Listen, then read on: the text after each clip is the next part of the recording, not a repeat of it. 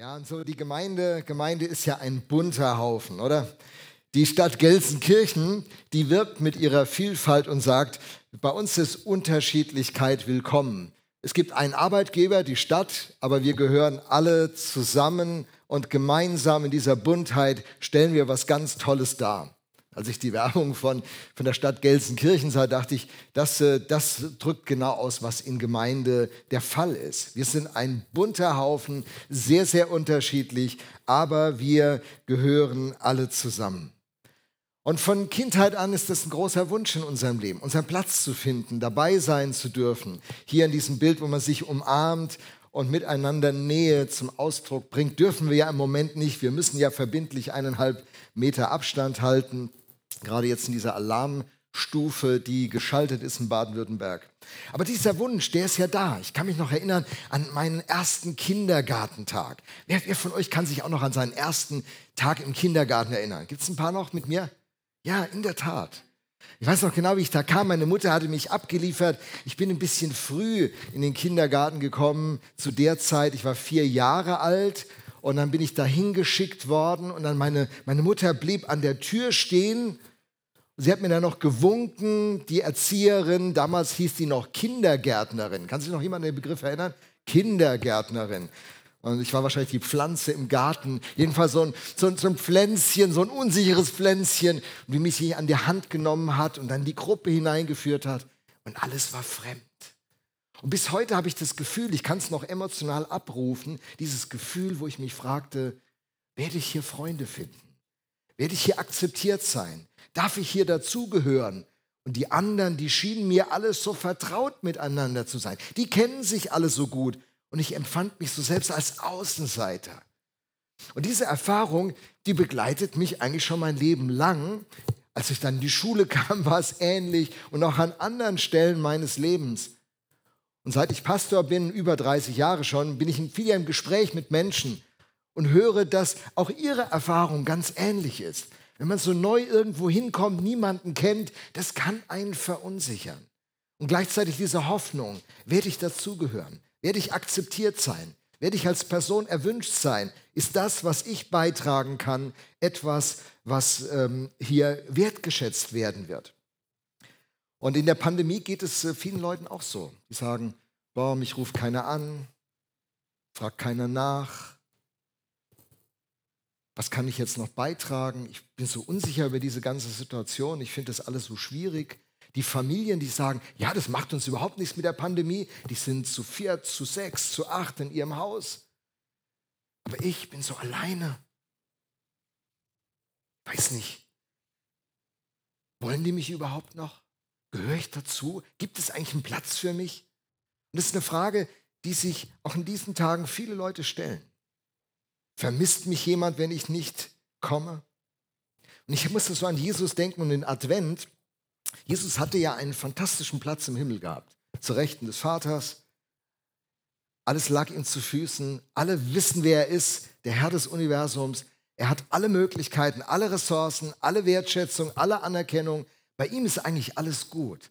Und dann verlässt Jesus diesen Platz im Himmel.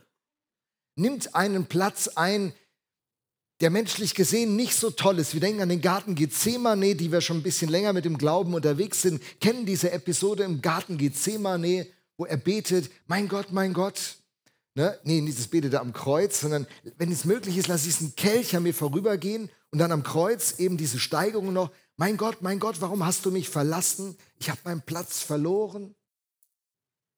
Und all das ist der Plan, den Gott verfolgt, denn Gott war in Christus um diese Welt mit ihnen wieder in Ordnung zu bringen.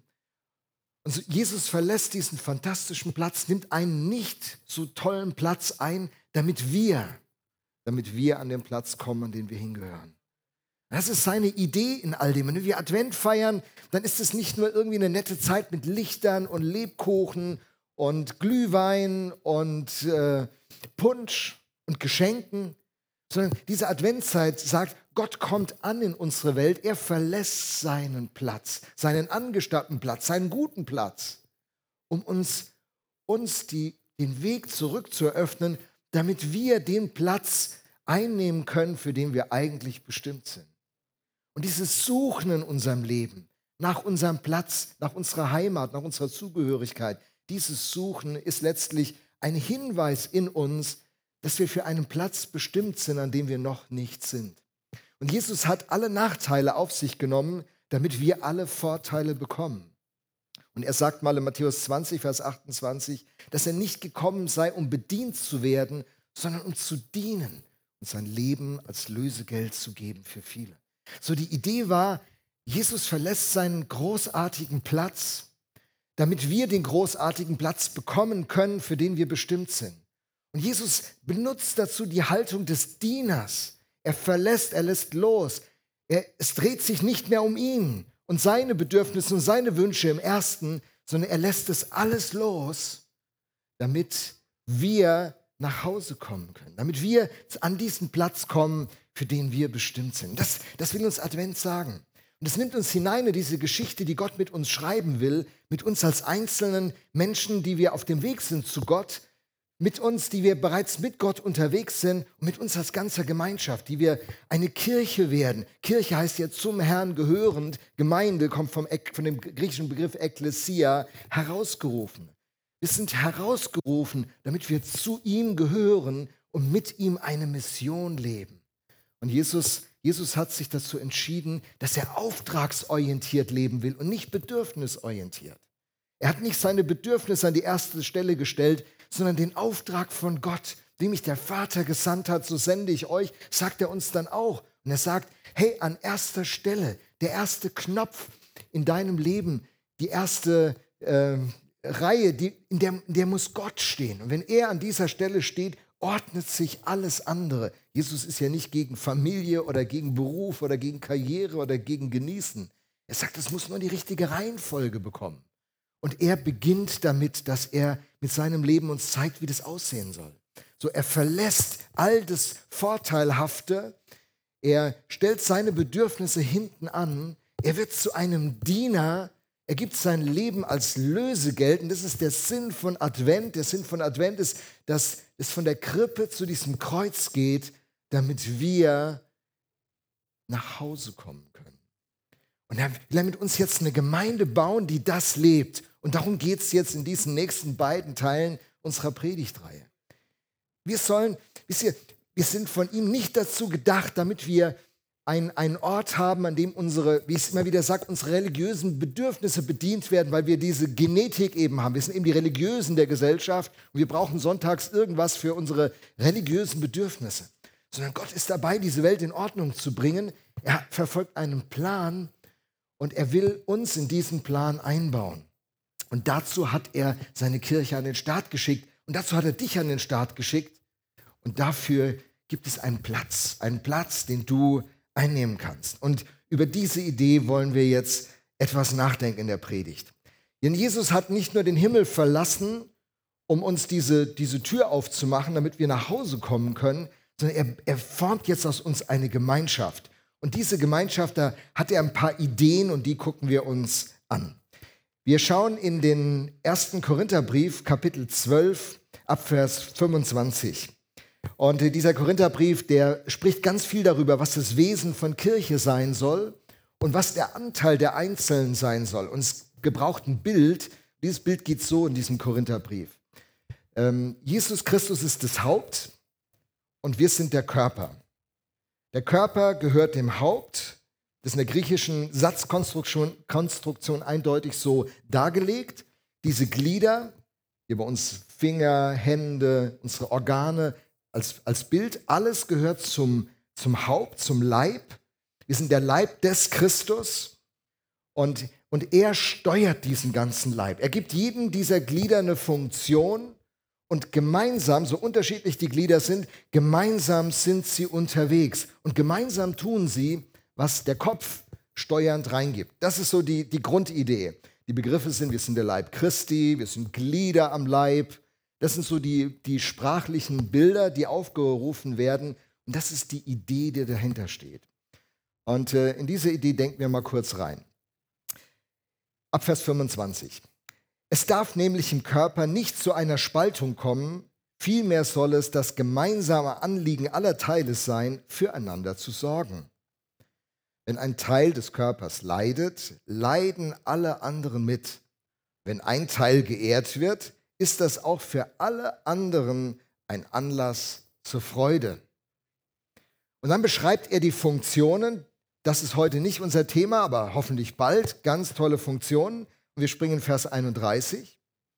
Allerdings ist der Nutzen für die Gemeinde nicht bei allen Gaben gleich groß. Bemüht euch um die Gaben, die der Gemeinde am meisten nützen. So, wenn wir uns aufmachen, unseren Platz im Team zu finden, wir sind ja in dieser Predigt, großen Predigtidee, dein Leben zählt, Gott kann dein Leben gebrauchen, er setzt es ein. Und dann kommt irgendwann die Frage, wo ist denn mein Platz in diesem Team, in diesem Leib, in diesem Körper von Christus? Wo ist denn mein Platz? Dann werde ich meinen Platz nur finden können, wenn ich die Grundidee begreife. Ich muss einige grundlegende Dinge begreifen. Erstens, warum überhaupt brauche ich einen Platz? Warum soll ich denn nun an diesem Körper sein? Warum sollte mein Finger nicht sagen können, die restlichen Finger, die sind immer so dominant, ich als kleiner Finger werde so oft übersehen, ich habe keine Lust mehr an der Hand zu sein. Ich bleibe in der Nähe des Körpers, aber ich will nicht Teil des Körpers sein. Ich bleibe ein Zuschauer von außen. Wie geht es denn dem Finger, wenn er ein Zuschauer von außen bleiben will? Der stirbt. Der stirbt. Wenn, sich, wenn der sich abtrennt von der restlichen Versorgung des Körpers. Aber wenn mein, wenn mein Finger ein Eigenleben führt, wenn mein Finger sagt, immer diese Bewegung, das Haupt will ständig, dass ich in Bewegung bin, mir ist es zu viel. Ich will, ich will einfach meine Ruhe auch mal haben. Mensch, und eine Sehnenentzündung da drin. Und habt ihr schon mal eine Nagelbettentzündung gehabt? Oh, das tut weh, oder? Unfassbar. So eine ganz kleine Ursache, großer Schmerz. Wie geht es denn eigentlich dem Rest des Körpers, wenn man eine Nagelbettentzündung hat, so einen Fingernagel? Der ganze Körper leidet. Ne? Das ist das, was der Apostel Paulus hier schreibt. Der ganze Körper leidet. So, der kleine Finger, der ist mit sich beschäftigt, läuft rot an und denkt so, keiner kümmert sich um mich und kriegt gar nicht mit, der ganze Körper leidet. Wenn es dem kleinen Finger nicht gut geht, geht es dem ganzen Körper nicht gut. Das ist, die, das ist diese Idee. So, Zuschauer zu sein, abgetrennt zu sein, passiv zu bleiben. Ich will nicht, wenn die Hand zugreift, will ich nicht wieder aktiv werden will so äh, aristokratisch den Finger immer so weg. Ich kann das gar nicht, ich bin kein Aristokrat. Ich, man braucht alle Finger. Ich äh, kenne Leute, die, denen fehlt zum Beispiel ein Daumen. Und hast du schon mal gesehen, wie Leute essen mit Messer und Gabel, wenn der Daumen fehlt? Das ist ganz schön, ganz schön kompliziert. Die haben eine tolle Technik gefunden, ich bewundere, bewundere sie. Aber ich habe gedacht, ein Glück habe ich einen Daumen. Ein Glück sind alle Finger funktionstüchtig. Nicht immer sind alle Finger im Einsatz. Nicht immer sind alle Finger in gleicher Bedeutung. Aber alle Finger sind nötig. In dem Moment, wo einer fehlt, wird es deutlich. Da wird es klar. Und das ist so die, die Grundidee, warum man überhaupt, Mann, wir brauchen einander. Wenn das Herz von einem Körper, menschlichen Körper sagen würde, ich habe kein Interesse an den Aktivitäten des Körpers, ich will von außen ab und zu mal zugucken, einmal im Monat bin ich dabei und das reicht mir, das reicht mir. Merkt ihr schon die Formulierung? Ja, dir mag's reichen, dem Körper reicht's nicht. Der stirbt. Und übrigens, wir sterben auch. Das ist die Idee, die wir zunächst mal denken müssen. Wir gehören zusammen, wir brauchen uns. Und dann muss das Ganze in Einigkeit passieren. Darüber haben wir in den letzten Predigten gesprochen. Psalm 133, dahin befiehlt Gott seinen Segen. Johannes 17, das letzte Gebet, das Jesus spricht, da dreht sich um Einheit, damit die Welt glauben kann, dass Gott Jesus gesandt hat. Dazu ist die Einheit von uns nötig. Das ist keine Option, wenn mir die Nase von Lydia gefällt oder nicht, wenn mir ihre Moderation heute gefällt oder nicht. Wenn sie mir nicht gefällt, dann nehme ich halt Abstand. Nein, Jesus sagt, wir brauchen einander und wir sollen gemeinsam unterwegs sein, dann wird die Welt verstehen können. Und das ist ja etwas, was viele Leute, die mit dem Glauben nichts zu tun haben, oft sagen. Die sagen, warum gibt es denn so viele, so viele Kirchen, so viele Meinungen? Warum, warum sind sich Christen nicht so einig? Das irritiert Leute. Warum streiten sich? Wenn man ein bisschen tiefer im Glauben ist, warum hat sich diese Gemeinde wieder getrennt? Warum sind diese zehn Leute weggegangen? Das ist nicht gut. Einigkeit ist wichtig. Wir haben es die Woche bei den Grünen gesehen, als sie ihre Ministerposten besetzen wollten. Die Realos ne? und die Fundis, die dann miteinander ideologisch gestritten haben. Und jetzt ist Cem Özdemir, der Sozialarbeiter, der Landwirtschaftsminister. Und der promovierte Biologe, Hofreiter, ist leer ausgegangen. Und da gab es Spannungen. Und die haben lange diskutiert und ihre Einheit ist beschädigt. Und am nächsten Tag versuchen sie wieder das Ganze zu kitten und die Einheit wiederherzustellen. Hey, das ist überall im Leben, bei jeder Sportmannschaft, bei jedem Verein, bei jeder Firma, bei jeder Familie, bei jeder Verwandtschaft. Wenn Uneinigkeit kommt, geht Kraft verloren. Wenn aber Leute sich einig sind, dann ist Kraft da. Und das ist die, das ist die Idee, weil es Gottes Wesen ist, wie wir das in den letzten Tagen oder letzten Predigten deutlich gemacht haben. Jetzt wird uns eine Grundeinstellung hier vorgestellt, die ist ganz wichtig für uns alle. Da heißt es, es darf nämlich im Körper nicht zu einer Spaltung kommen. Spaltung ist eine Gefahr für den Leib Christi. Das heißt, der Böse, der Durcheinanderwerfer, der Diabolos, hat das Ziel, uns auseinanderzubringen, Misstrauen zu sehen, Gerüchte. Und wer sich mit, äh, mit der Kommunikationspsychologie auskennt und von Watzlawick schon mal gehört hat, der kennt die Geschichte von dem Hammer, die zu weit führt, um sie auszuführen. Aber recherchier die mal, eine tolle Geschichte, wo alles nur im Kopf abgeht und am Ende Leute gegeneinander sind, weil im Kopf sich eine Welt aufgebaut hat, die irgendwann so real ist, obwohl sie überhaupt nicht ist. Der Punkt, auf den wir zu achten haben, ist, dass, dass keine Spaltung unter uns ist. Und äh, so ein Thema spricht man an, wenn eine Gemeinde in Einheit unterwegs ist. Und ich bin ja noch nicht lange hier. Mein Gefühl ist, hier, hier sind sich viele einig und gemeinsam unterwegs. Wir haben jetzt nicht die Riesenparteiungen hier. Wir haben unterschiedliche Meinungen über Themen. Das halte ich für gesund. Und das ist legitim.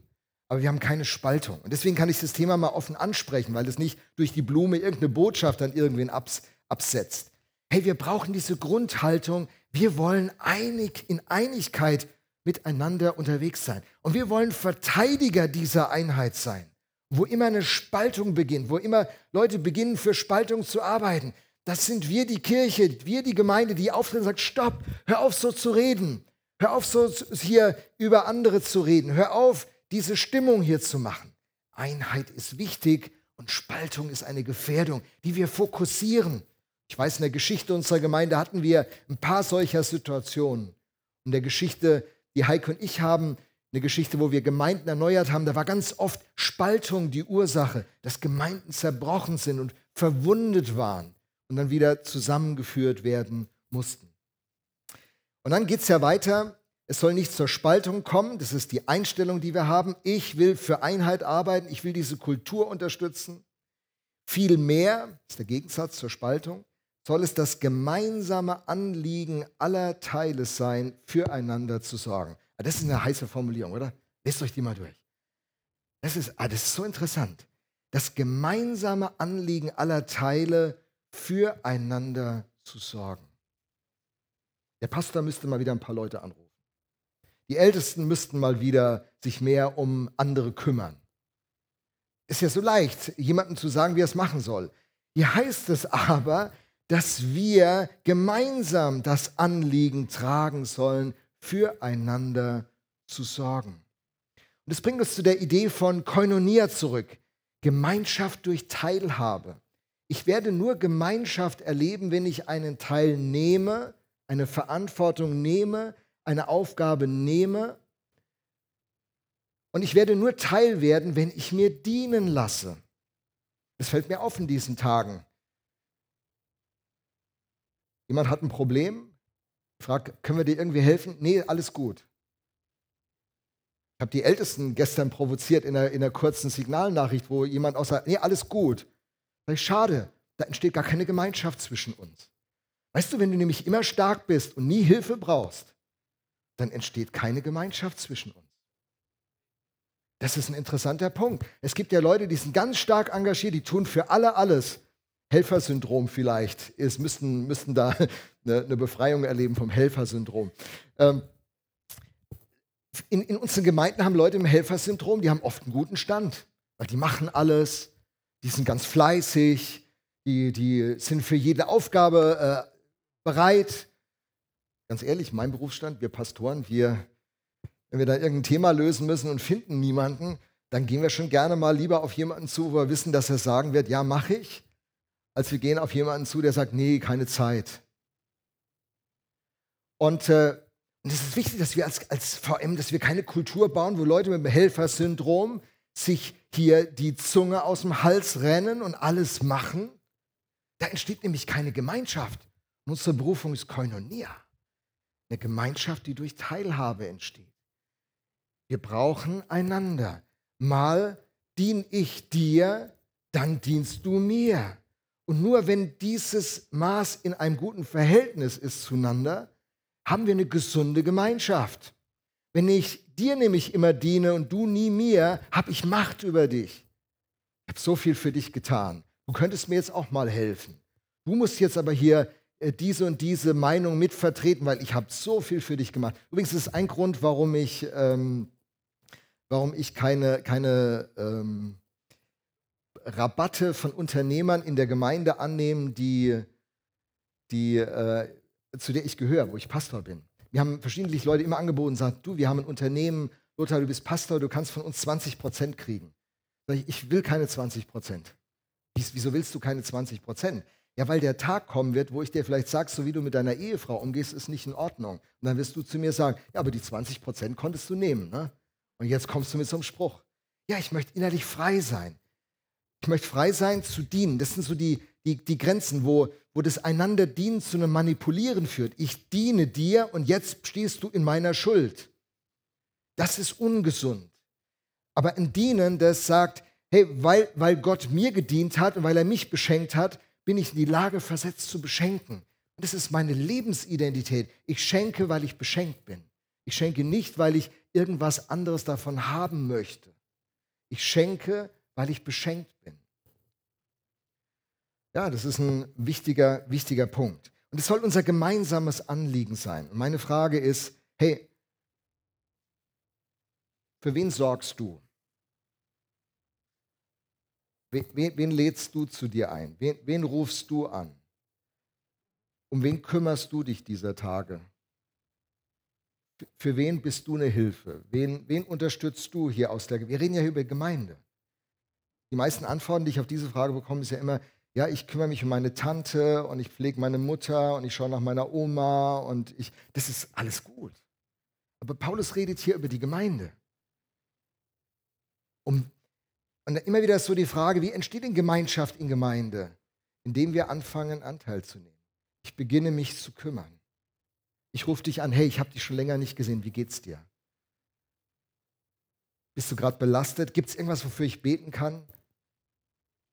Und es wäre richtig cool. Überlegt euch mal, du würdest die Woche ein, zwei Anrufe machen können bei jemandem, rufst ihn an, sagst, du, ich würde gerne für dich beten. Gibt es irgendein Anliegen? Und wenn du eine praktische Hilfe brauchst, ich könnte dir auch eine Zeit geben, wo ich dir praktisch helfe. Gibt es irgendwas, was ich dir Gutes tun kann? Überlegt euch mal, alle von uns würden so ticken. Hätten wir Mangel? Nee. Seid, seid ihr noch da? Ja, seid ihr noch da? Okay. Nur weil es hier so, so dunkel, Licht hell, ich weiß nicht. Wobei Kirchenschlaf ist ja auch nicht schlecht. Hey, stellt euch vor, wir würden so miteinander umgehen. Und dann stellt euch vor, ihr würdet einen Anruf bekommen die Woche. Hey, ich würde gern für dich beten. Gibt es irgendein Anliegen? Nee, alles gut. Du, ich würde dir gerne praktisch helfen. Brauchst du irgendwas? Nee, völlig versorgt. Wie oft wirst du so jemanden anrufen, der dir so Antworten gibt? da hast du keinen Spaß, wenn du helfen möchtest. Und deswegen ist es so wichtig, wenn wir das, wenn wir alle füreinander diese Verantwortung nehmen. Das ist der Traum, das gemeinsame Anliegen aller Teile füreinander zu sorgen. Ja, wenn ein Teil des Körpers leidet, leiden alle mit. Und äh, wenn einer sich freut, freuen sich alle mit. So cool. Ich weiß, weiß nicht, wie es euch geht, wenn ihr an Dietrich Bonhoeffer Verein denkt.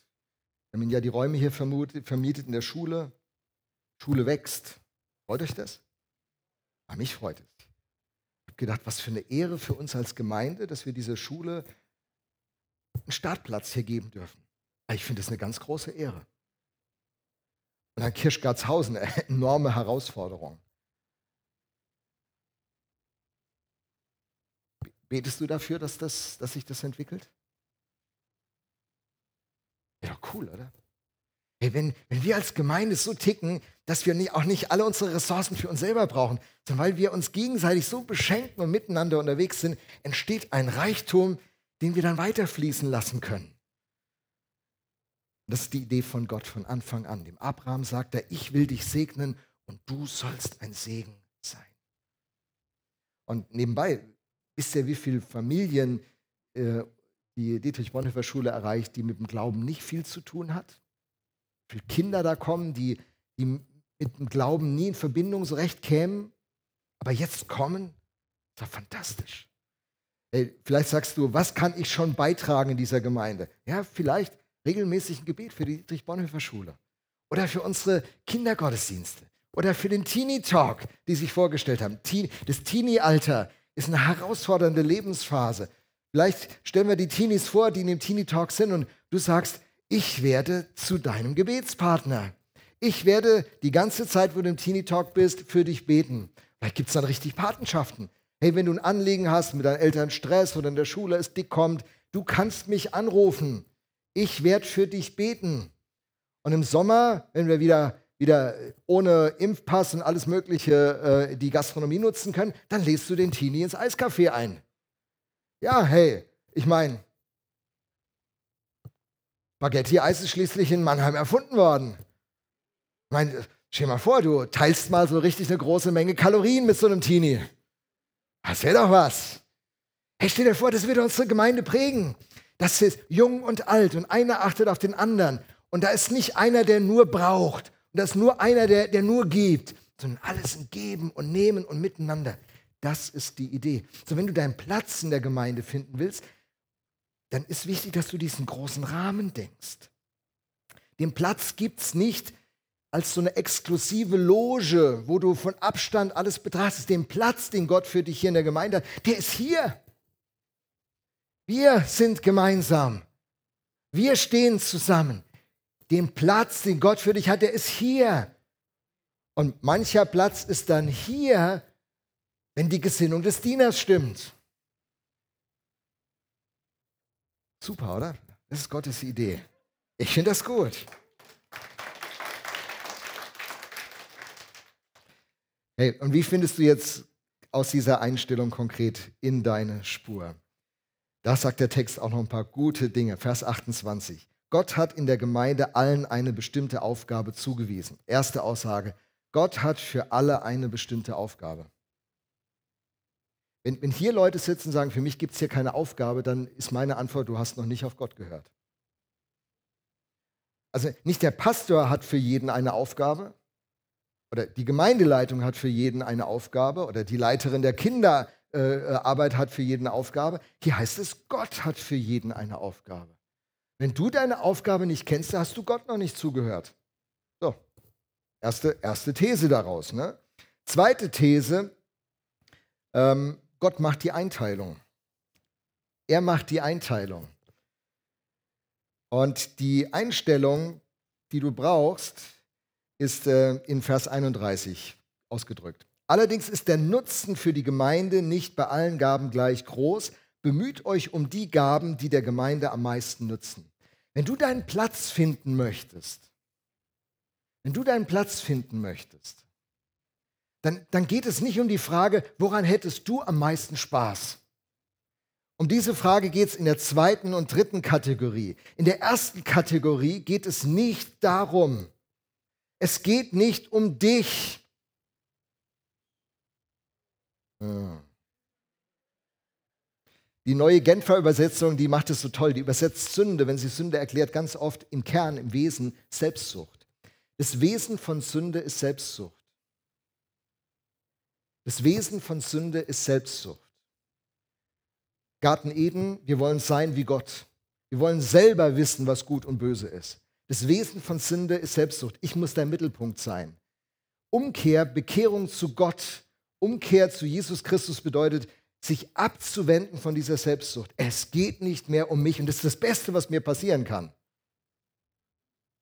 Denn Jesus sagt, trachtet zuerst nach dem Reich Gottes, nach seiner Gerechtigkeit und alles andere wird euch hinzugefügt werden. Gott sorgt für dich fantastisch. Du kommst nicht zu kurz. Du wirst über Bitten und Verstehen beschenkt. Ganz ehrlich, ich bin mit 15 Christ geworden. Ich habe mich auf diesen Weg eingelassen. Ich hätte nie gedacht, so ein großartiges Leben leben zu dürfen, wie es die letzten 40 Jahre war. da, da ist so Großartiges geworden. Allein schon, weil, weil Gott in meinem Leben ist, habe ich die Heike als meine Ehepartnerin entdeckt und sie umgekehrt auch. Wir kommen beide aus dem Elternhaus, waren keine Christen, unsere Eltern. Und wir haben eine Ehe gehabt. Einmal stand sie auch kurz vor der Trennung. Also es war nicht alles immer super. Aber wir sind mit Gott da durchgekommen. Und heute sagen wir einander ganz oft so, boah, du bist das Beste, was mir hier passiert ist auf diesem Planeten. Das ist Wahnsinn. Und da hat, da hat Gott die Finger im Spiel gehabt.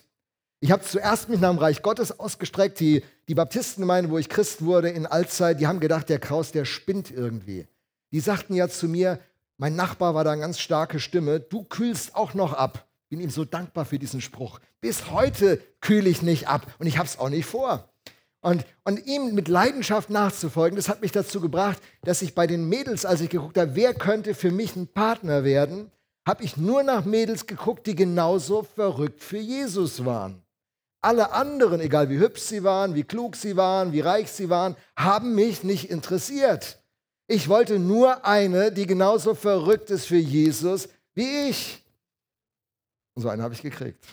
Ja, tut mir leid für dich.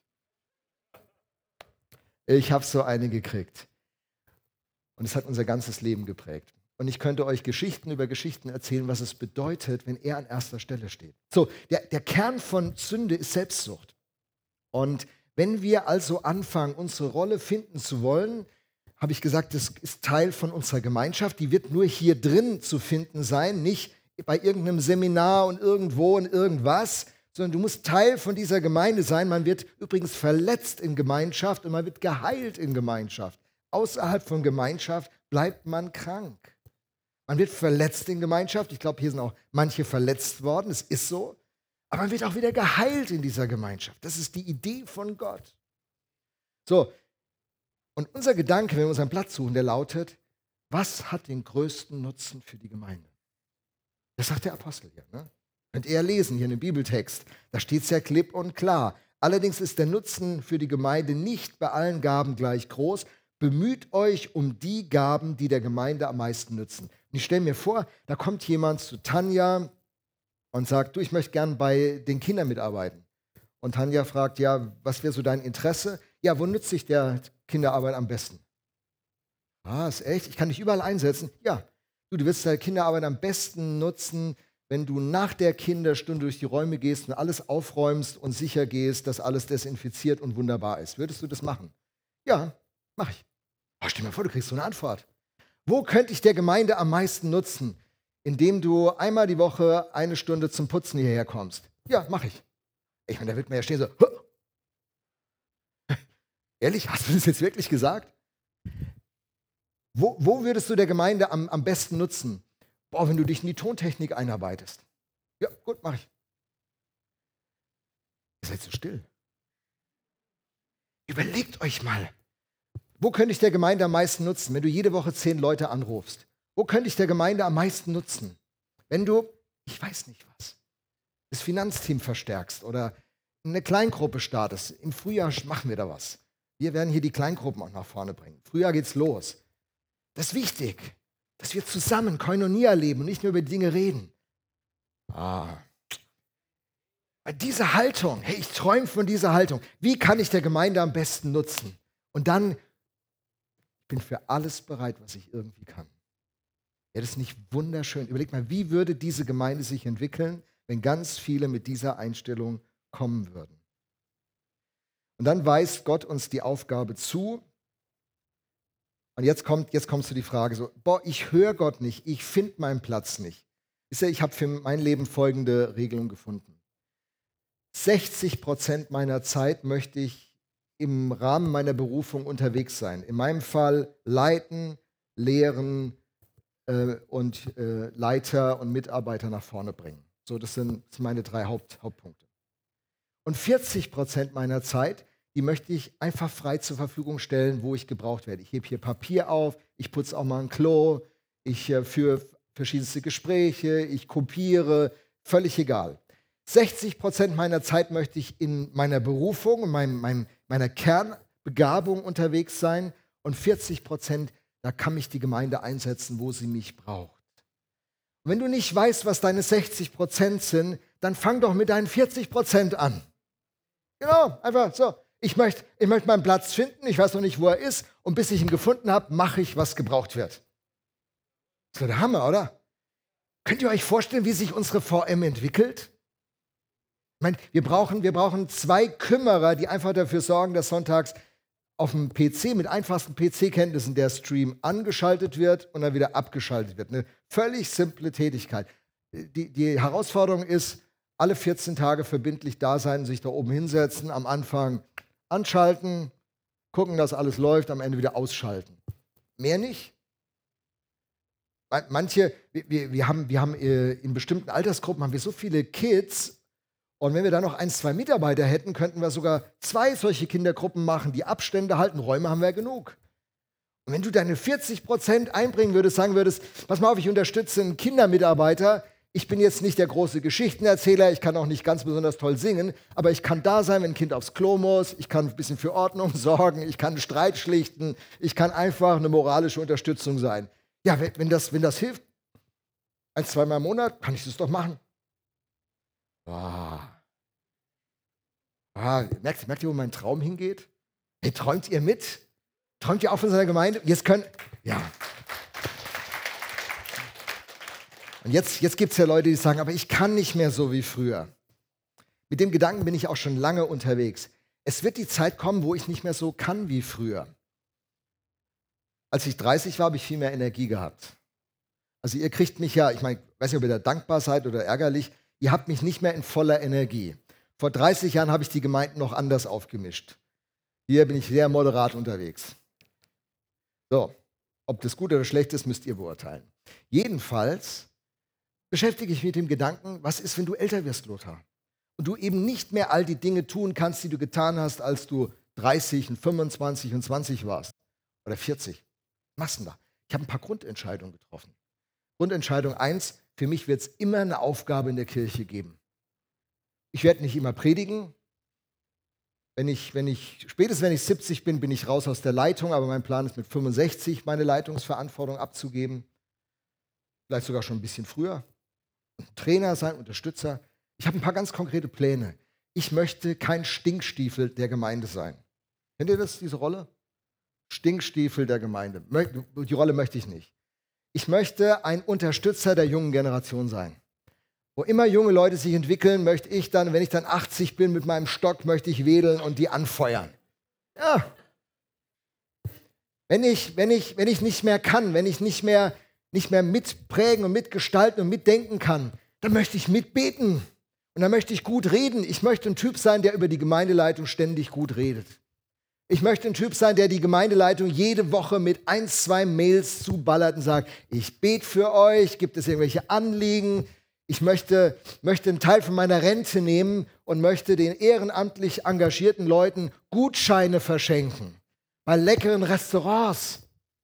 Ich möchte ein Typ sein, der morgens vor Gottesdienstbeginn eine Stunde vorher da ist und einfach sich so rumdrückt im Gemeindegebäude und guckt, ob er irgendwen sieht, dem er ein gutes Wort sagen kann.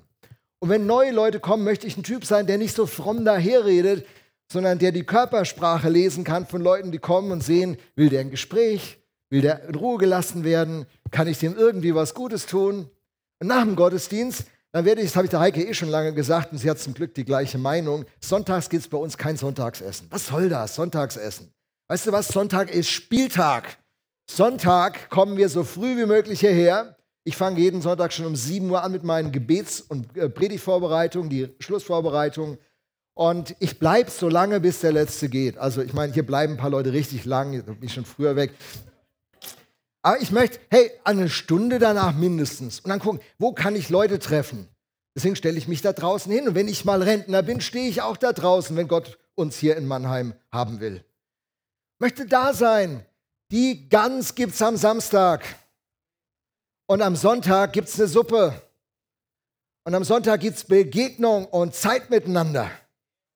Und ich möchte ein Typ sein, der Teil der Lösung wird und nicht Teil des Problems wird, weil er alt geworden ist. Meine Posten, die möchte ich abgeben. Ich möchte nicht lange irgendeinen Posten innehaben.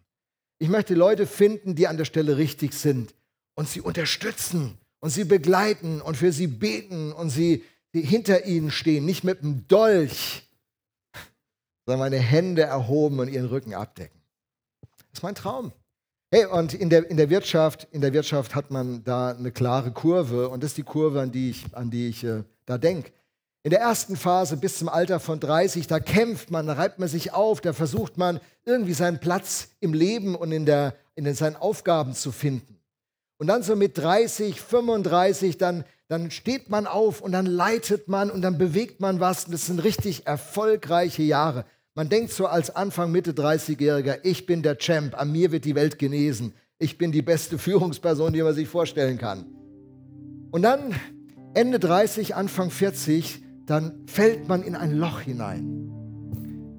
Ist die Feuerprobe, auch manchmal Midlife Crisis genannt. Man kommt in seinen 40ern, Anfang, Mitte, Ende der 40er, kommt man in Lebenskrisen, die sind richtig wichtig. Und ich würde nur Leuten große Verantwortung anvertrauen, die durch Krisen gegangen sind, die wissen, wie sich das anfühlt, die gesund geworden sind, die ihre Überheblichkeit verloren haben. dass diese Feuerprobe so wichtig. Und nach der Feuerprobe geht es nochmal richtig hoch.